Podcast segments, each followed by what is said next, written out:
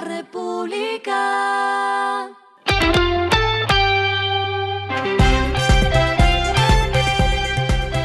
Al final de la jornada, esto es lo que debes saber sobre el comportamiento de los negocios, las finanzas y la economía. Las movidas de hoy fueron.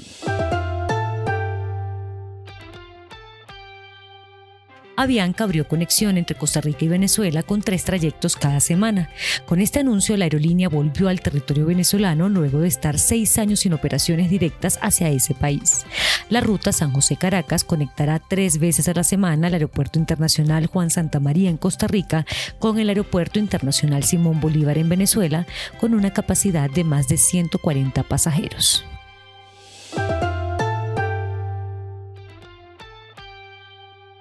El grupo Nutresa hizo oficial su escisión anticipada con la que la empresa se dividió en dos compañías. Por un lado, el negocio de alimentos de Nutresa, que será controlado por el grupo Gilinski, y por el otro, la sociedad Portafolio SA, que tendrá las inversiones de los grupos Argos y Sura.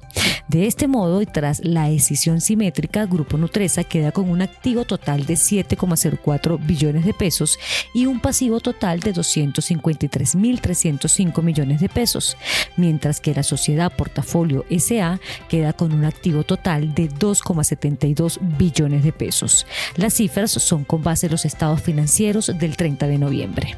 Al ser una decisión espejo, Sociedad Portafolio SA tendrá la misma cantidad de acciones que Nutresa, es decir, 457,8 millones de acciones.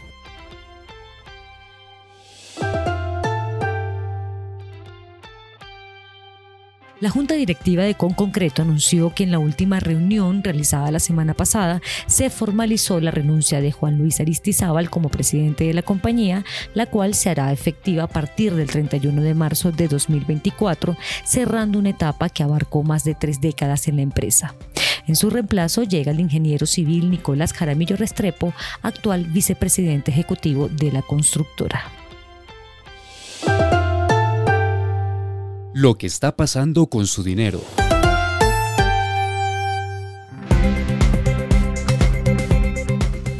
El Banco W lanzó su billetera digital llamada Billetera W, que entrará a competir con plataformas como Neki, Plata y otras que ya se han anunciado recientemente como Dale del Grupo Aval y Bico del Banco Agrario.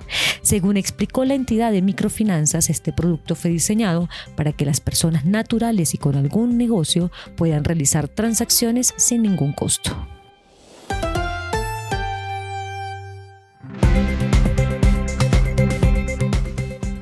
Los indicadores que debe tener en cuenta. El dólar cerró en 3.932,59 pesos, bajó 24,17 pesos. El euro cerró en 4.292,42 pesos, bajó 57,84 pesos. El petróleo se cotizó en 72,63 dólares el barril.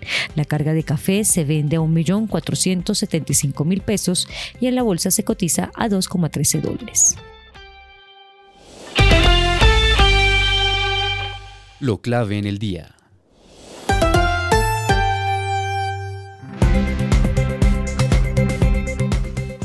El DANE publicó el indicador de seguimiento de la economía ICE, el cual reveló una caída del PIB de 0,4% en octubre.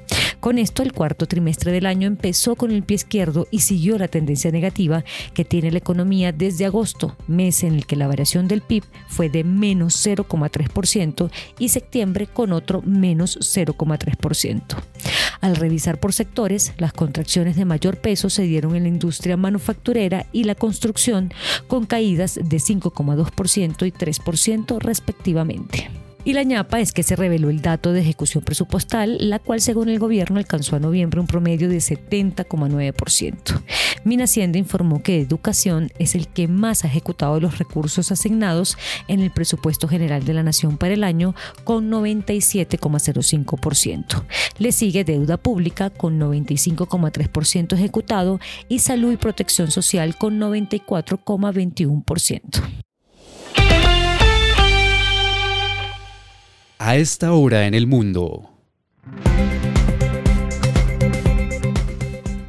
Apple anunció hoy lunes que suspenderá las ventas de sus relojes inteligentes Serie 9 y Ultra 2 en Estados Unidos a partir de esta semana, mientras resuelve un litigio de patentes sobre la tecnología que permite la función de sensor de oxígeno en sangre en los dispositivos. La medida se produce después de que en octubre la Comisión de Comercio Internacional de Estados Unidos dictó una orden que podría prohibir a Apple importar sus Apple Watch al considerar que los dispositivos violan los derechos de patente de la empresa de tecnología médica Máximo.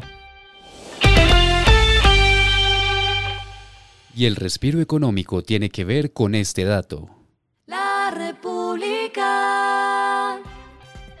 La revista Time reveló una lista de los 25 libros más esperados para el año que viene y uno de los que destaca es del autor colombiano Gabriel García Márquez. Se trata de la obra En agosto nos vemos, que fue traducida al inglés por Annie McLean y será lanzada el 12 de marzo. El título es una historia de amor y libertad de una mujer casada durante 27 años que tiene un nuevo amante cada vez que va a visitar la tumba de su madre. La República.